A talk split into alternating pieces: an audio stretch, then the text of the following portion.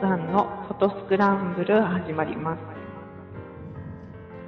この番組は記念写真からアート作品まで写真とカメラのことを何でも語っていこうという番組です。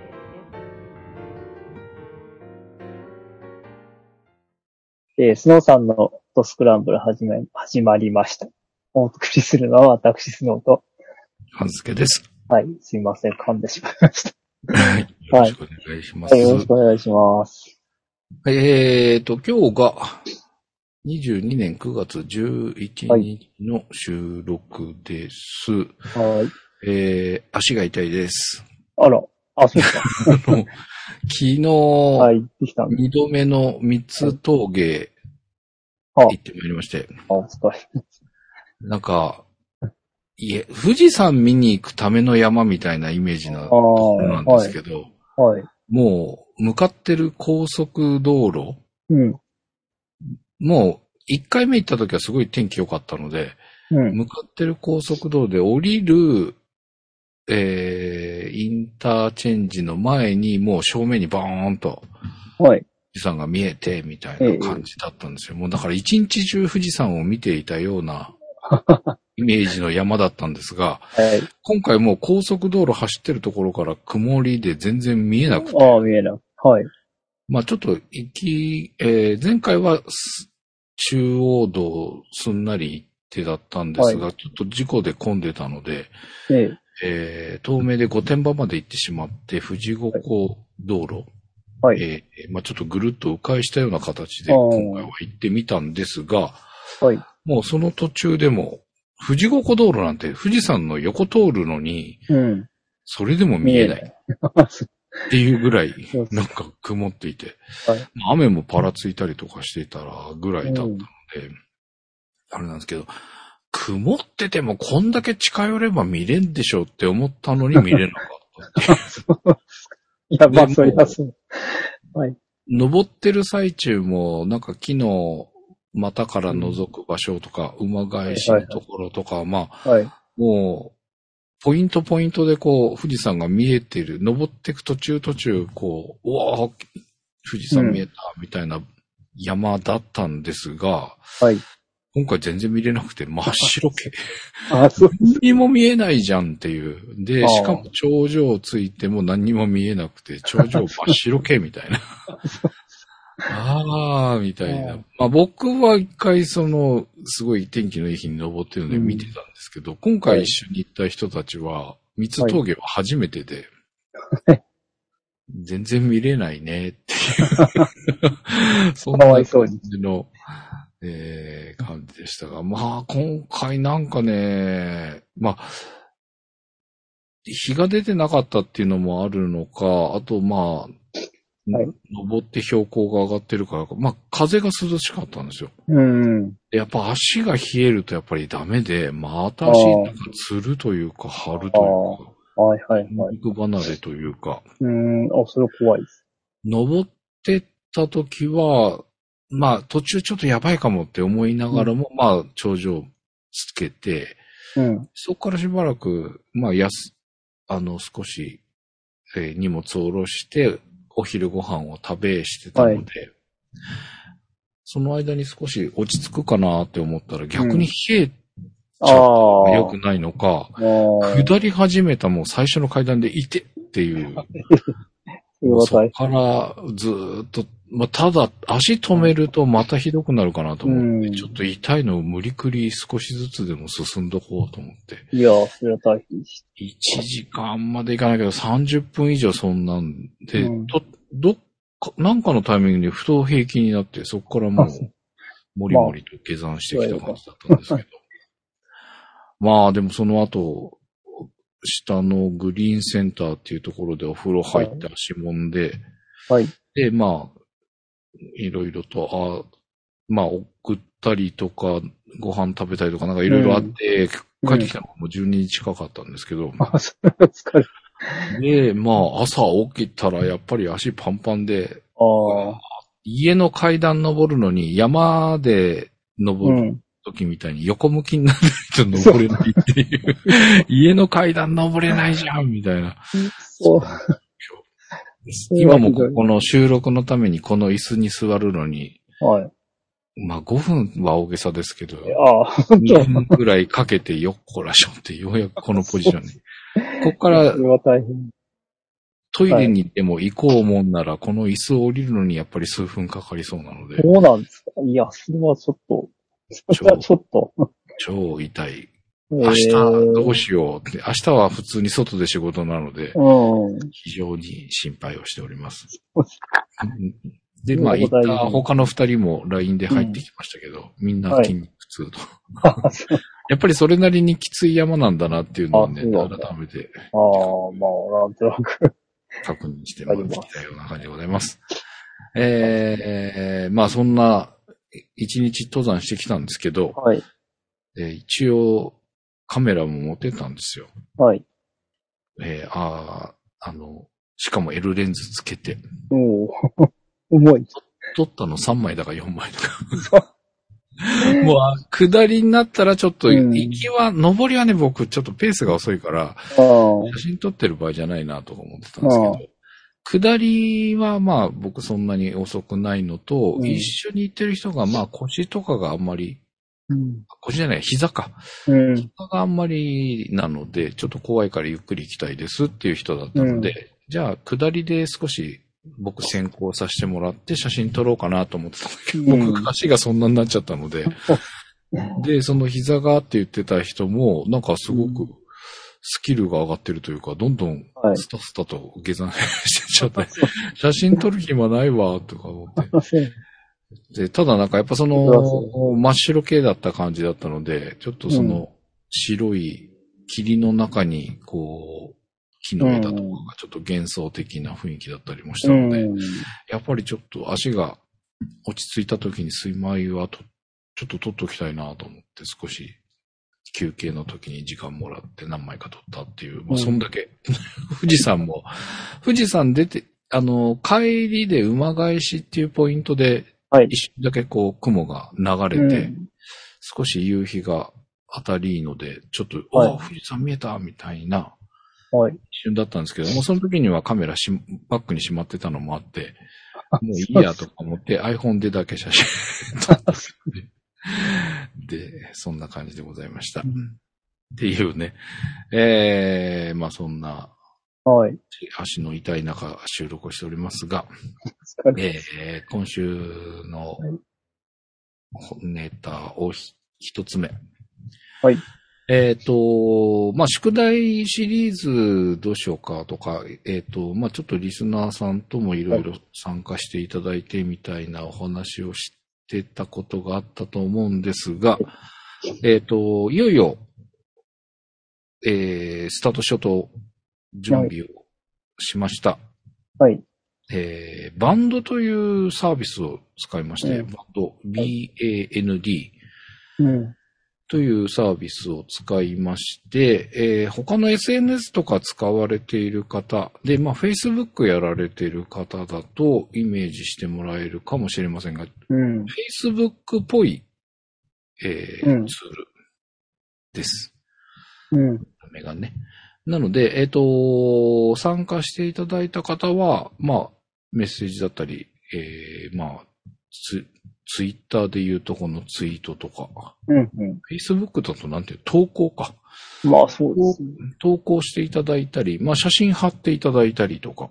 うん。で、えー一応クローズ。クローズといっても、まあ、リスナーさんで、まあ、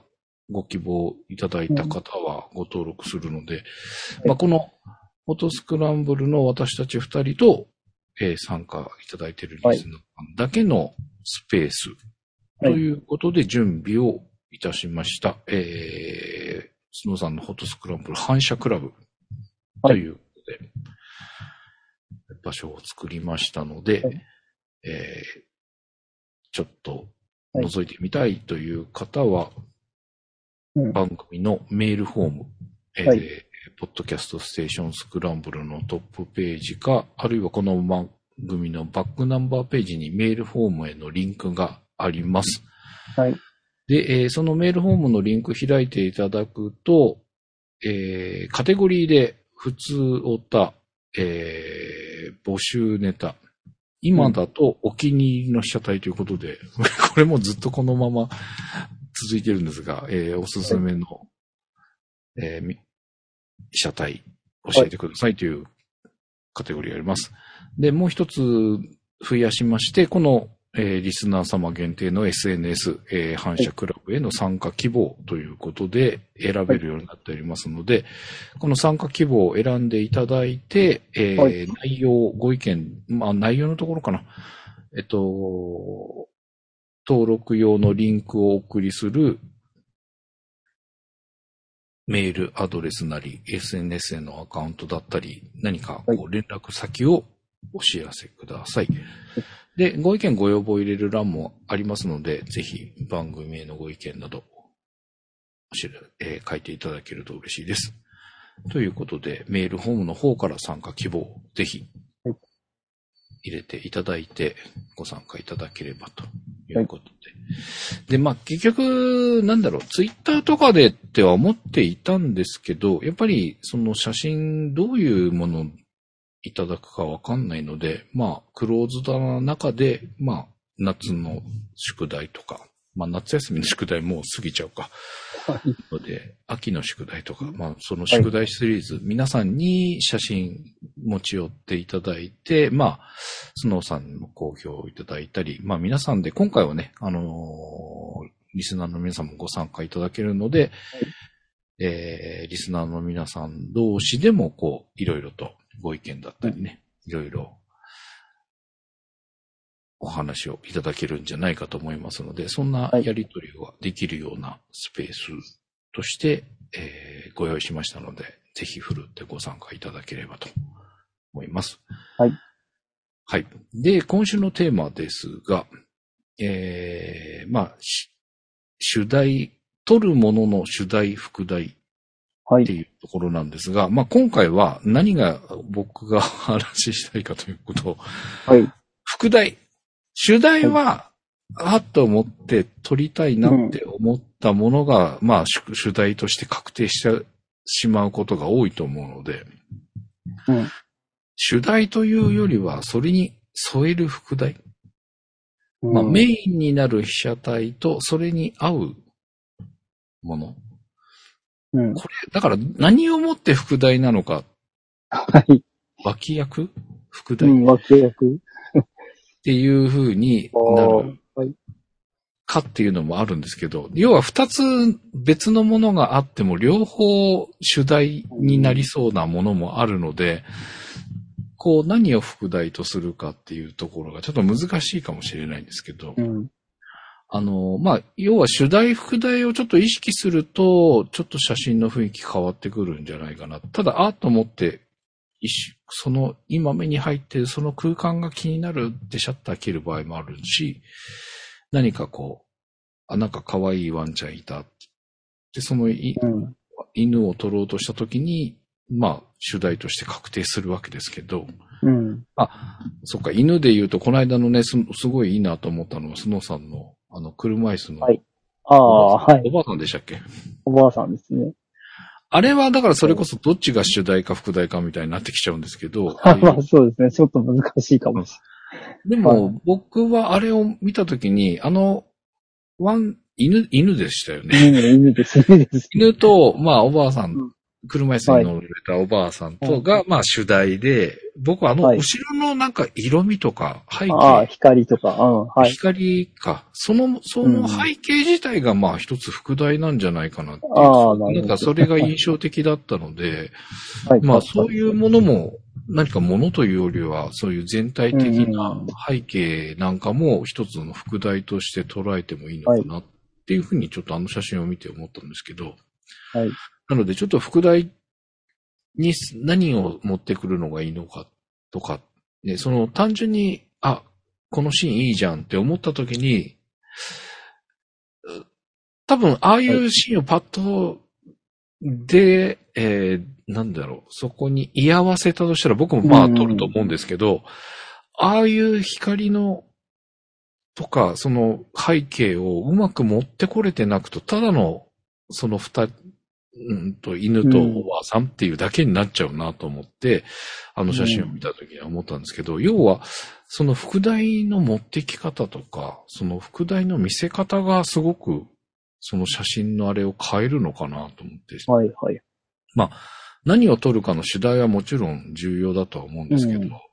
それをさらにこう、グレードアップするの、グレードアップというか、魅まあ力、写真を魅力的に見せる、はいはすごくそうですね。重要な素材なのかもっはい。て思ったり、はい最近していて、ちょっとその副題を意識し始めてはいるんですけど、なんかパまッあと確かにこう、副題 に、にすると面白いかもっていう、最近のおすすめ副題し被 写体。ちそう、ょっと無茶言います けど。いや、あ、僕、じゃあね、あのええ最近のはい。き、なんだろう、お気に入りというか、最近よく撮ってる被写体。はい。えーまあ、主題の方ですね。うん。が、今ね、飛行機とか船とか、はい。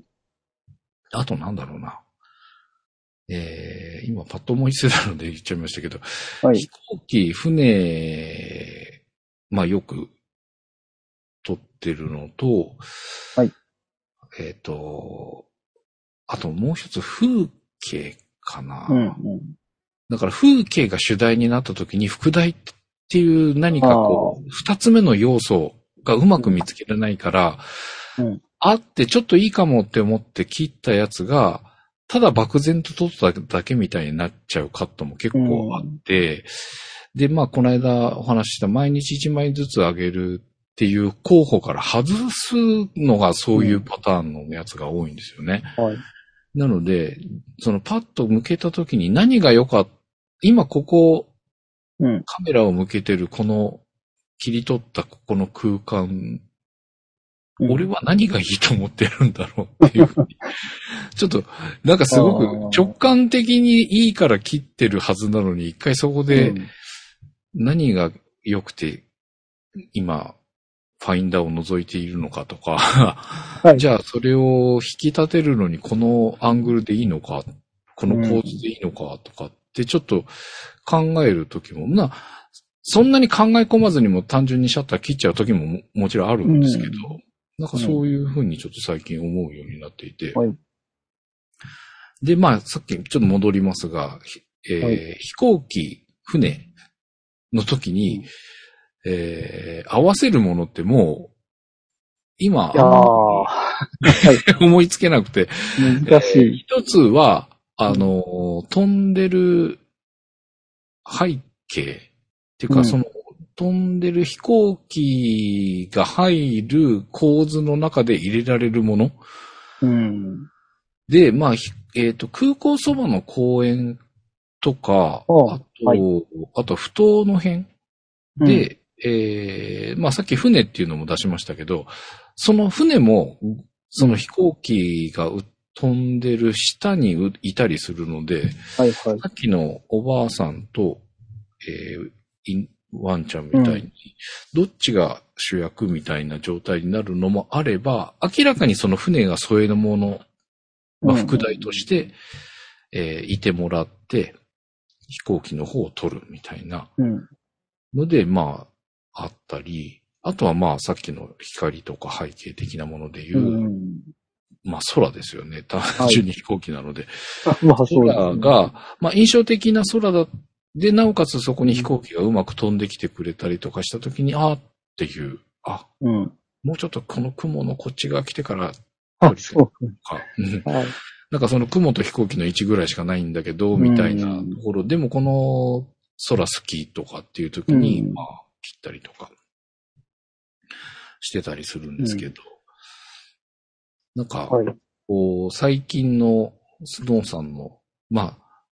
しん主題も含めてですけど、なんかはい そうですねおすすめ副題なんかないで すかおすすめ副題ですね。いやー、何かあはい。あの、まあうん、大体いつものように気にしてるのは背景、ボケ、ぼかしはいはいはいボケですね。うんうんそううんまあ、あとは、やっぱり前ボケっていうのは、やっぱりどうしても気にしてますね。うんうんあのうんーえっ、と、まあ背景が、その、もう遠方でさっき言った飛行機とか船になっちゃうと、うんうんうん。もう背背景ボケはありえないじゃないですか。ほぼもう現代だもん。うんうんうんうん。そしたらもう手前に何か入れるかっていうことがもうあれで、えーはいはいはいはい。あの、一番の、こう、着目点になるので、うんうんうん。まあ手前に何、何か欲しいって言ってうろうろする感じだと思うんですけど、ね。あまああ、だからよく、まあ、あのー昔からなんですけど、うんよく撮ってるのは電線とか電柱とかよく入れてますね。ああ、へえ。はいうん、あうの、ん月なんか出てても、うん。ただそれ撮ってもしょうがないなぁと思ったら、うんまうあん電線とか電柱とかうんうんうん。入れてみたりとか、うん。まあ木とかあればやっぱり手前に入れますし、うん。うん、そういうことで、なるべくこう構図が隙間だらけにならないようにうん。うん。っていうのはうんうん、考えてやります。うんうん。ああはい。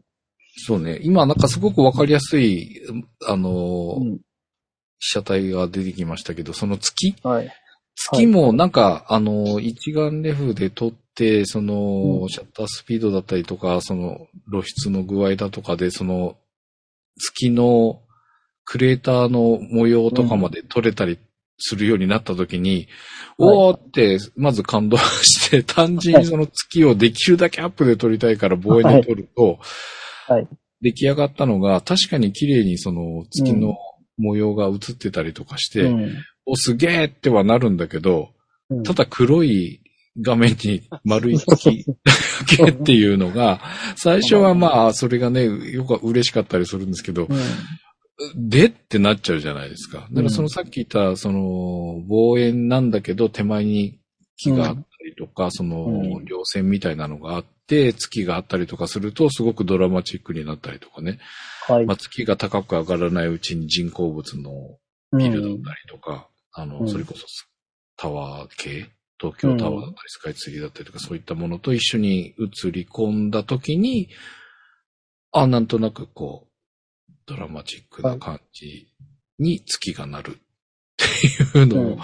が、そうね。で、そこで単純に主題だけではなくて、その副題とかっていうのをどう組み合わせるかとか、はいっていうところが面白いのかなとは思うんですけど、うんなんか、こう、今お気に入りというか、最近よく使う副題、その、木とか点線以外 で、いやーまあでも円形だとそうなるんだろうね。そのさっき言った飛行機だったりとかした時に。うん。だからまあ、まあ、普段撮ってやっぱり風車みたいのも、うん。どうしても円形になるかあら、そうなるからうんうん前に何を入れるかっていうのはすごうんく、あの、うん、いつも考えてますよね。だから、なるほどね。手前にいいものがあったら、なんかそこ、それでもう、なんか、まあ、6、7割構図が決まるというか、うんううん、うんんっていう感じがしますね。うん。まあ、あとは、まあ、風車に関して言えば、背景空なので、その、うん、空の雲とか、夕焼けとか、うんうんあるいは、なんて言ったらしい、あもう雨雲みたいななんか真っ黒になってるとか、うんうんまあそういういろんな気象状況があるんですけど、それを、あの、こう、背景として、まあそれがうん舞台というかね、脇役になってる時もあります。うんうんこんな感じですかね。はい。まあ最近っていうかまあこれも昔から撮ってるんですけど、あの、夜中にカメラ持ってブラブラして、うんうんうん。あの、街中を撮ったりするんですけれども、そうです、あの、完全に暗くなってるとね、あの、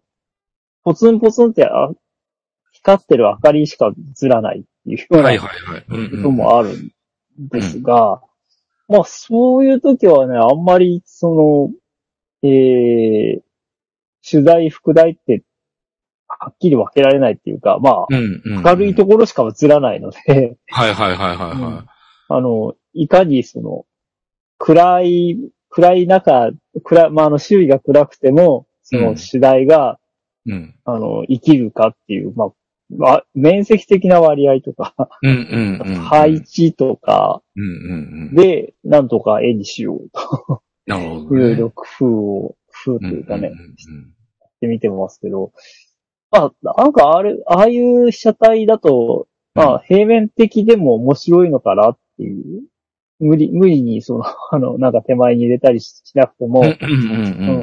うなんんか版画的ななんか面白さっていうのは、うん。うんあそそうですね。それもありますよね。ある場合もあるっていううんうんうん思います。なんか無理して遠近感出さなくてもいいや。うんううんん。っていう感じですかね。うん。うんはい。そうですね。僕もなんかその、版画的とか、あとなんかその、すごく平面的なんだけど、その、まあ、模様っぽく見せるようなものだったりとか、はいそういうのは結構好きで、そうすると、その主題副題っていうよりはもうペッ、ペッ、なんだろうな、悪い言い方するとぺったりしたような、うんありにはなるんだけど、でも逆にそれが面白くて撮ってたりとかっていうことも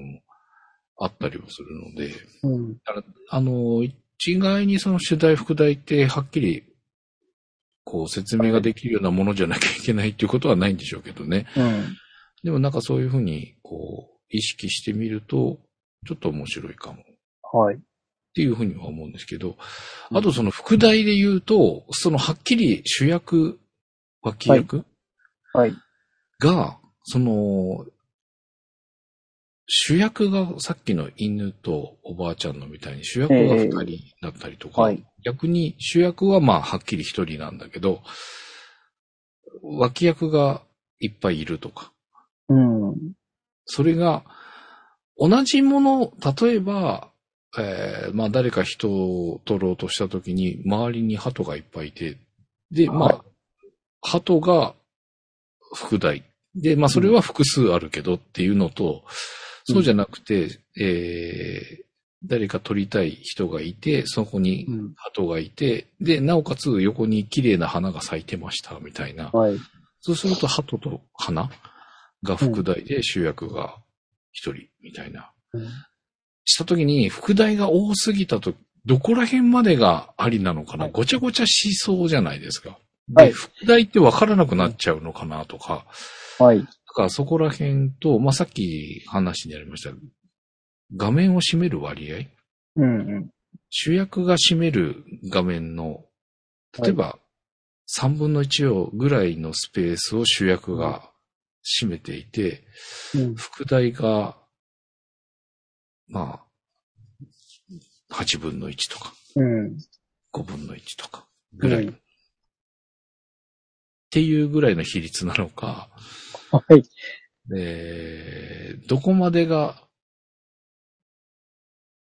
うんうんまあ、わかりやすいっていうのと、そうでないっていうのと、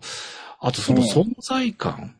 そうそうそう、そうですね。みたいなもの。だから、はい前にちょっと言ったかもしれないですけど、うん。あの人、えー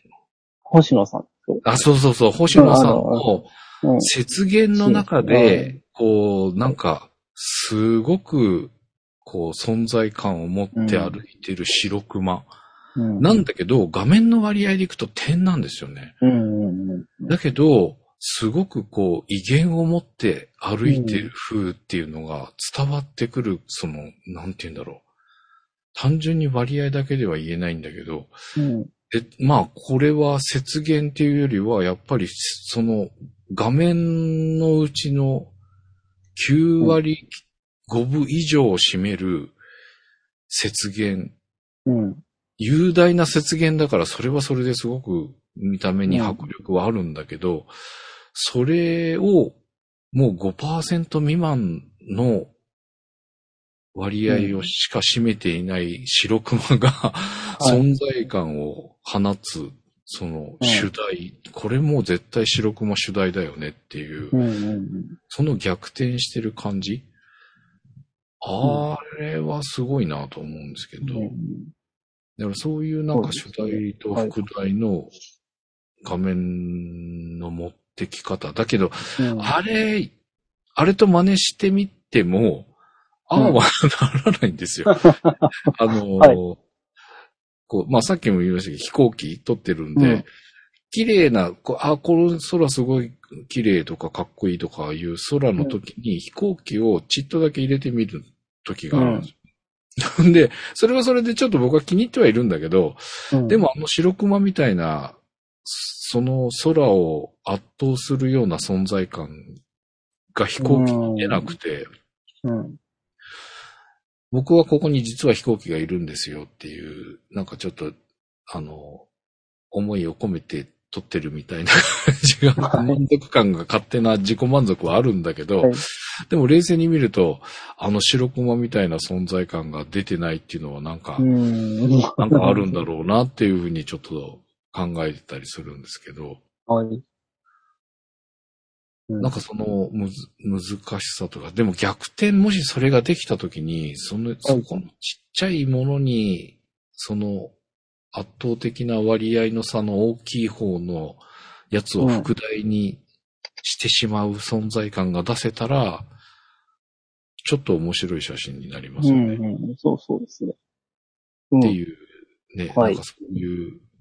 主題と副題の、はいこう意識の仕方。うんっ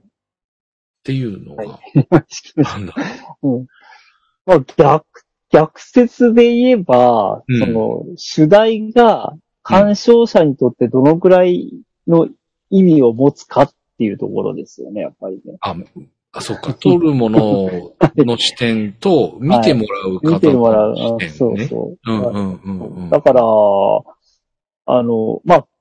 星野さんの写真を見てる人は、うんやっぱり野生動物に興味がある人じゃないですか。あ、まあまあまあ、そうねか。だから、そういう人が見てれば、絶対その、節縁バーって大きくて、もうんう白熊がポツンっているだけでもう、ああ、白熊だってそこにやっぱり注目がいくうん、うんうんし、っていう、点で、うんだと思うんですよね。もし、その、全然野生動物に興味ないよっていう人が見てた、見てたら、その人には、なんか、なんでこんなぼわーっとしてるのっていう感じの、ももしかしたら印象しかない持たない可能性は。白くももっと大きく映せばいいのにっていのにっう。ていう、まあ、あなの、るのかなそうなっちゃう人も中にはいると思うんですけれども、だから、あの、えっ、と、多分ね、こううん一般受けする、えー被写体ってやっぱり、あの、花鳥風月とか、 あと、ヌードとか、うんえー動物動物でも猫とか犬とか、やっぱりあるわけですけれども、うんまあ人間も特にそうですけど、人間なんか特にそうですけども、うんあの、こう、やっぱり人間が日々の生活の中で、こう、注目しししやすいものっていうのはある程度決まっていて、うんうんうんうんそういうものが来る、来てる場合は、そんなに大きくなくても主題にはなることは、まあ、なんとなく一般的にはそう言えるんじゃないかなっていううんうん気うはんうん。するんですよね。うん。うんただ、その、じゃあ人間、あの、熊じゃなくて人間だったらどうなんだっていう話なんですけど、あの、人間だったら、うん。やっぱり、あの、表情とか見えないとなんだかよくわからないよみたいなあ話になっあ、はいはいはいはい。てもし同じところに、その、例えば原住民の人なり、あるいはう、んあの、探検してる人なり、うん、そういう人が犬ぞりかな、あ犬ぞりっていうかそういうポツンと佇んでいたとししたら、うん、今度逆にあの、その広大な雪原にこう、負けて飲み込まれてしまっているような気はしないでもないんですよね、うんうんうんでもし表情とか見えてたら、うん、あの、っていうか表情見たいとか思うと思うんですよね、その、っうん。鑑賞者の方は。うんうんうんていう、その、こう、同じ、もし面積、面積比でこのぐらいあればいいよって言ったとしても、やっぱりそれはうん。もう、あの、被写体の持っている、その意味っていうのの大きさの、うんうんうんうん。での違いで全然違ってきちゃうと思うんですけれども、うんはい。まあだから一概になんとも言えないんですけれどもね。うんあの、ただ、一つは、その、こう、それぞれのものが表彰している、なんて価値観なり、えーうんなんて言ったらいいんだろうな。えーその、まあ、鑑鑑賞者にとっていろいろ違うと思うんですけれども、うんあの、どのくらい注目を、注目というか、その関心を持つかっていう、その差が、こう、うん適当にあるものが揃えば、なんとなくいい、その、こう、絵として見てもらえるうんあの、写真になるんじゃないかなって思うんですけれども、うんまあ、そこはなかなかその、だったらどれがいいとか、まあ方程式みたいのはないので、このぐらいの比率とか、、あ、の、そう、こうスパッと割り切れるような方程式はちょっとないと思うんですけれどもね、写真に関して言ううね。まあ、絵だと、いろいろ構図法みたいのが、もう、あのーなんて言ったらいいんでしょう。数学みたいな感じで、はいはいはい。一応体系としてはあるみたいな、あ、まあ、あります。あの、まあ、うんうん様々な、あの、こう、技術的な研究とか、いろんな画家が描いている絵のこう分析とかで、こう、こういう割合でこの人はこういうふうにしてるんですとか、そういうもちろん研究はあるんですけど、うんうんうん。まあ、そう、まあ、写真も静止画なので絵に近いんですよね。うんだから、それ、あの、これはもう後付けなんですけども、なんかすごくいい写真っていうか、その著名な写真があって、うんうんそれの構図とかを、ちょっとこう、あの、何対何とかってやると、大体なんかその絵で言う何対何、 まあ近い場合もあるはいはいはいはいが結構あります。うんというのは、、あの、確かです。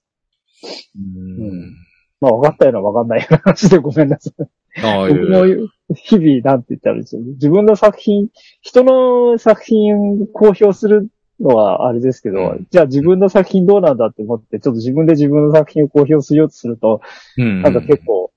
ああ、ちょっとこれはまずいかもって 思う時がありますね。えそれはえこのくらいの比率の方がいいよとか言っといて、うんいや自分の作品見ると、うあんの、同じ失敗してるみたいな、ああ、なるほどね。うん、時々あります。はいえーまあ、だから正解はあるわけじゃないんでしょうけどね。うんそのそうなんだろう。こう、折って、こう、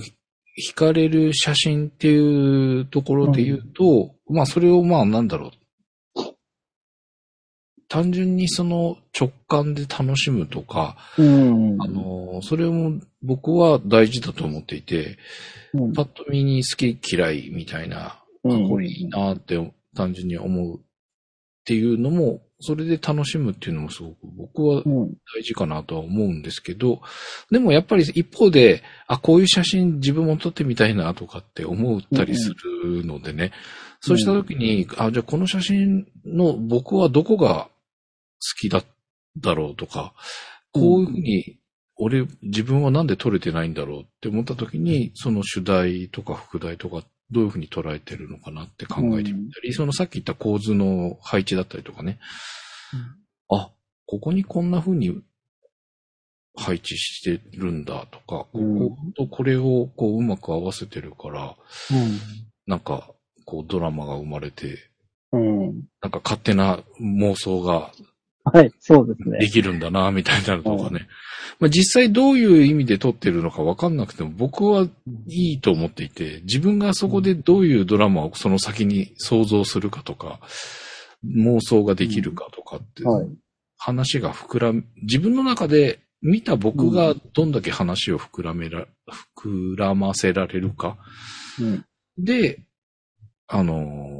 まあ、好きとか嫌いとかっていう風になってくるだけのことなのかなとは思うんですけど、はい。でも、どうせならいろんな人にいろんな想像をしてもらいたい、うん。そういう写真が撮れるといいかなとかっていうのもあるので、あのーじゃあそういう風にはい。話がとか妄想をはいしてもらうには、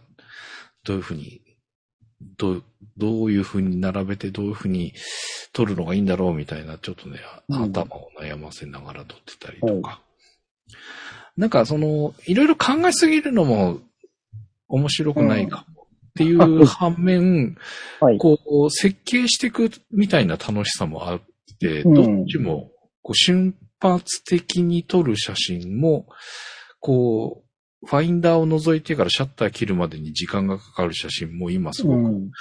楽しいなっていう、はい、すごい。ドキドキの使い分けではあるんですけど、はい。なんかそんなやり方も、うん。もしかしたら面白いかもしれませんよ。っていうか、てか皆さんどうやって撮ってんだろうなっていうのね。うん。そうなんですよね。うん。覗いてからシャッターあって思ってからカメラ構えるわけじゃないですか。うんうんそっからシャッター切るまでって、まあ、当然シチュエーションとか撮るものによっても違うんでしょうけど、時間かかる方ですかそれとも、あっと思った瞬間に切ってる方ですかいや、まあ、まず撮りますね。うんあ、やっぱりそうか。まあ、そうですよ。まず撮り逃ますしちゃうもんね。うん。まず撮るんですけど、あのーで、なんか撮ってるうちに、うんまあ、相手がその、まあ、ふ例えば風車みたいなのとか風景ものだったら、うん。すぐは変わらないから、うんうんうんうん。まあ、撮りながらいろいろ考えるっていう感じですかね。うん。まあ、あの、夕焼けみたいなのとか、なんか突発的なすごい、こう、光がさっと差したとか、うんうん、そういう時って、うん、うんそ、そんなこと言ってられないから、うんあうのん、バタバタと撮るんですけれども、うん。うん。まあでもやっぱりそういうと、そういう瞬間の方が絶対いい写真なんですけどいやね。 そうだ、まあ、だからはい、確かにあんまり考えてると、ちょっと変わっちゃってたりとか、そうそう考そう。えすぎて、後で見返した時に最初の一番が一番良かったじゃん、みたいなのそっうてそうそう。ありがちですもんそうなねん。です。うん。だからやっぱり、まあ普段からは、こう、ここだったら、こういうんだったらこう撮るんだけど、もしここになんかこういう光が来たり、こういう雲があったりとかしたらいいのになとか思ってると、うんうんうん。うんうん。なあの、いざそうなった時にうまく撮れたりするんじゃないかとは思いますね。あうんうんうんううんん。だから、あの、まあ前もこんな話をしてたような気がするんですよ。うんこんな絵が欲しいってずっと思っていれば、いつかそういうのにこう合うんじゃないかああ、話を昔もした記憶があるんですけどね。うんうんううんんだから、だから、だから漫然とこう来るのを待っていて、うこうん待っているよりは、なんか、あのー、こういうのが欲しいって思ってるだけで全然違ってくるような気がしうんまうす。んうんうん。まあ、その、シミュレーション的な、うん、そうイ。メージトレーニング的なもそのうはですね。しておいた方がいいよっていうう。ん。そんな気はするんで知すらけなどいですねよ。ね。はういん。まあ確かにあの、 まあさっきカメラまで出さなかったとは言ってしまったんですけ ど、まあパーッとこう晴れて富士山が見えて、うんはいまあ撮ったっていうのも、まああれもこう見てるうちにあれよあれよという間にまた雲がかかって見えなくなったり、まあもう一そうで回晴れて出たりとかではあったんですけど、まあ、あーって思ってる、本当その瞬間撮っとかないとっていう感じではありましたよね。そうなんです。ね、まあ、あのーう瞬間的に、まあ、その瞬間的に撮ったものがいいんじゃないかっていうのは、やっぱり基本僕もそれはあるんですけど、うんでそこから、まあ、ちょっとその考えて、なんかもっと良さそう、良くなりそうとか、いパはい一枚切ってみたものの、なんか、なんかまだもうちょっと足んねえとか、なんかそういう時が最近増えてきて、うん。ああ。で、粘って粘って、うで、んさっき言った例で言うと、船とか飛行機とかって動いてるわけ じゃない。それはい。 うわ、ちょっと手前でやっぱこっち向きに取ればよかったとか、後で思ったりとかね。あの、そんな まのあがそう。するんですけど、ああ。そういうのの積み重ねで、まあさっき角さんのおっしゃってた、まあその同じようなシチュエーションがあった時に切れるように、もしかしたらうんその積み重ねを今しているのかなとは思うはい。するんですけど。まあ、あ、の、うんええちょっとまあ、ちょっと話がずれるんですけど、うん今言ってたのは、その、こう、スナップ的な写真っていうか、うんあの、うん完完全にこう、対象に対して、こう自分がコントロールは不可能なものじゃないですかうんうんうんそうですね。うん。で、でね、あのーまあ、写真学校行くと必ずやるんですけど、こう、うんなんか、物を、せスチールライフって自分でこう物を持ってきて撮らされるっていうのがあるんですけど、うんうんそれもやっぱり主題、副題、背景って、はいまはいあ、はい。それこそ全部コントロールするわけなんですよ。うんうんうん。うんだから、それ、それもやってみるのも面白いんじゃないかっていうか、あおーの、勉強になるんじゃないかっていう気はしはいはいます。はあの、トレーニングですね。うんまうんうんあ、あの、まあ、実際作品をそういうので作ってる人はもうたくさんいますし、いはい。うんうんうんあ、のー、あの、まあ、それ、それをや、やることでスナップの時にもなんかちょっと、そういういろんな構図とか、うん配置とかいうのも、なんかうん勉強になるんじゃないかなって気は今しましなるほどね。はいでそれは例えば、そのカメラを、た。うんまあ、撮るあれだけど、カメラそのものを撮ってみようってなった時に、はいまあ今で、 そうか、今だとないけど、昔だったらギエのカメラを、まあじゃあ今自分でメインで使ってる、はいデジタルのカメラで撮ります、撮ってみようってなった時に、じゃあ副題として、うん横。にフィルムケースとかフィルムはそいはのい。 まあ、それはそ置ういてですみね。るみたいな、はいそういった、で、まあ背景に、うんはいな写真立てて、もう撮った写真の作品を一枚遠くにちょっと置いとくとか、はいなんかそういったその組み合わせから考えてみたりとかって、そういう感じのことをしてみるうん。っていうこと。そうですね。うん。まあ、なん、なんでもいいんですけど、あの、こう食べ物だったら、まあ、ラーメンでも、うんラーメンと、なんか、こうなんだっけ、えー、まあ、ご飯があったとしたら、ああ、ラはーいメはンい。ライスでも取るときに、うん。どういう配置がなんかいいいのかとはかいね、はいはいはい。やっぱり絶対あるわけですよね。もう、うんうんうん二品ななら、まあ、主従関係であれあれだけど、三品、三品になったから、四つになったりすると、うんうんうんどんどん難しくなっていくっていうのがあってはいはいは、いこれ、まあ、食べ物の撮影の時は特にうん。一番むず、あの、なんかライティングとか、かアングルとかよりも配置が一番難しいわっていつも思うんですけど。ええうんまあ、あのーもう別にな、食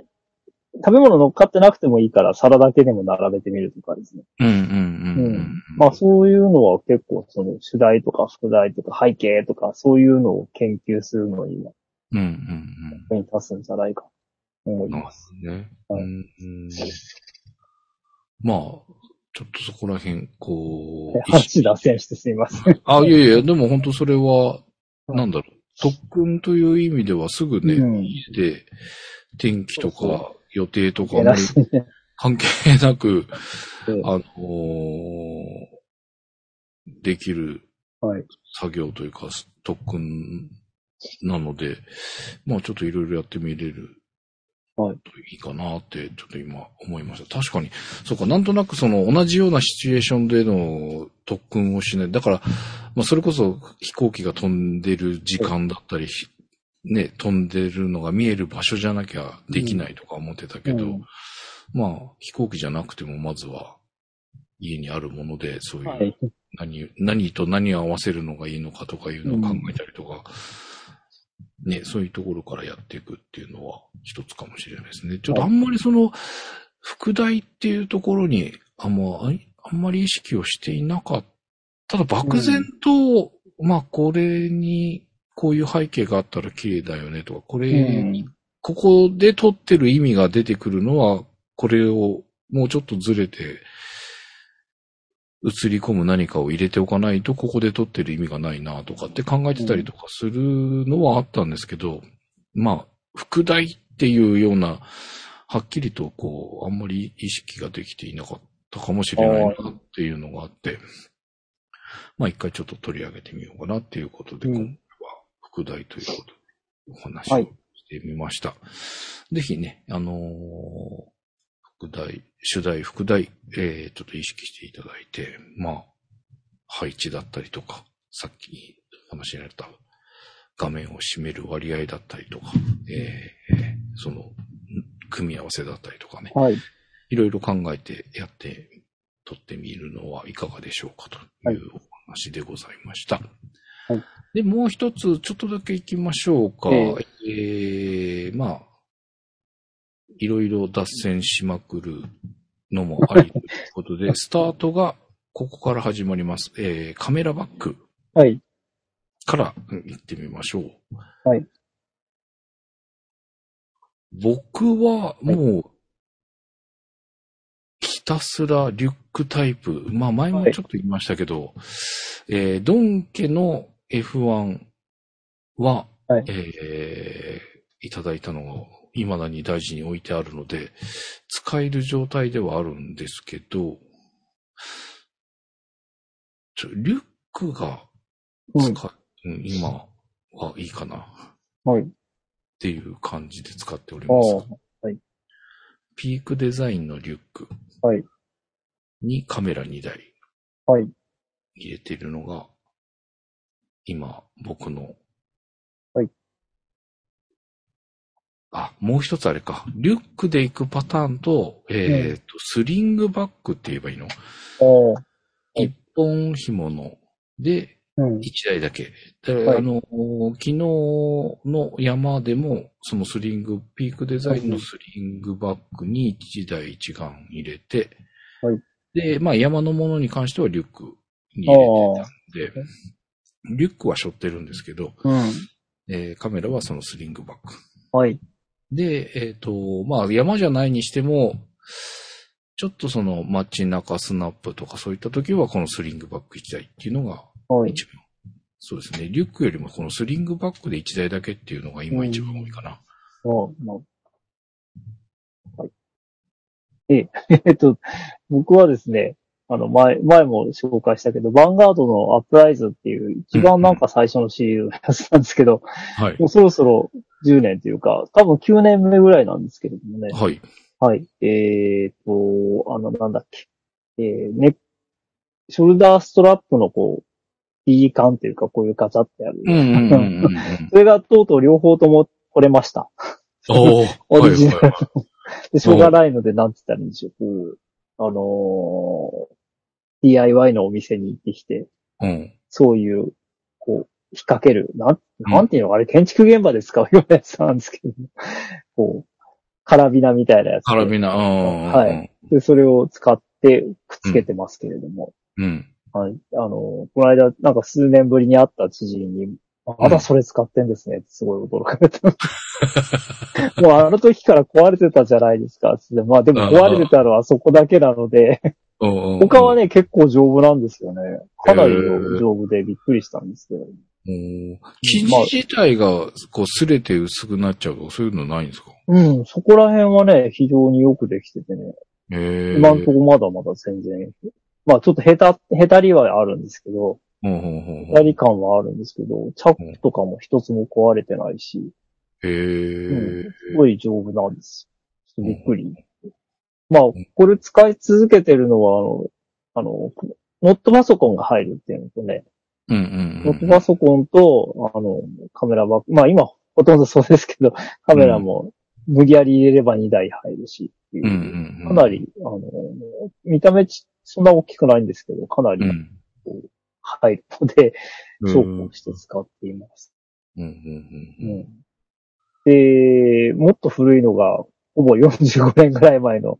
銀箱と言われているアルミケース。これは、あーはいはいはい。あの、取取材というかね、あの、うんこう、しまあ、取材用ですね。あの、うん。こ企業広報誌の取材があるんですけど、はい。えーまあ、地方で結構あんまり時間がないっていうのもああって、で、あの、う脚立とか持っていくのは大変はいはいでも、はでも、でもちょっと高いとこから取らなきゃいけないものが多くて、商品だったりするから、い。うんうんうん。あの、で、まあ、その、足、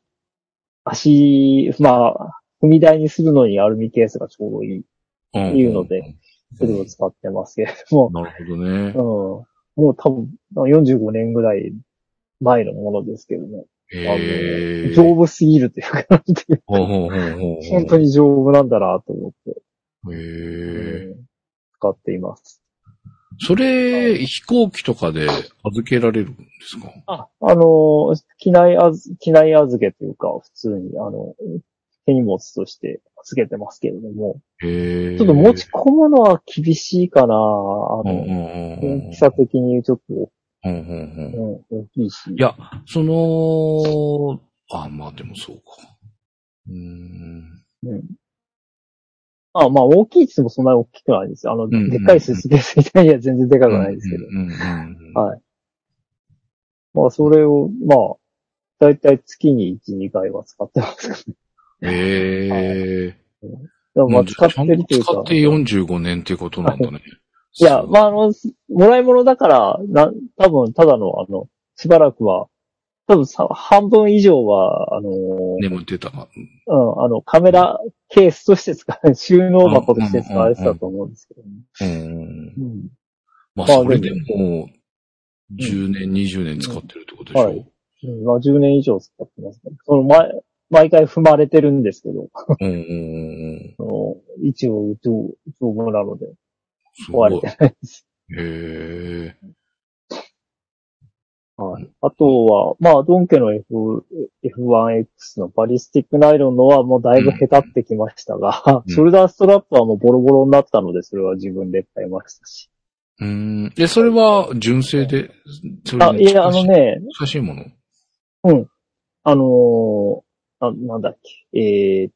やっぱりそれも DIY っていうか、あれは何、うん何のお店だっけ。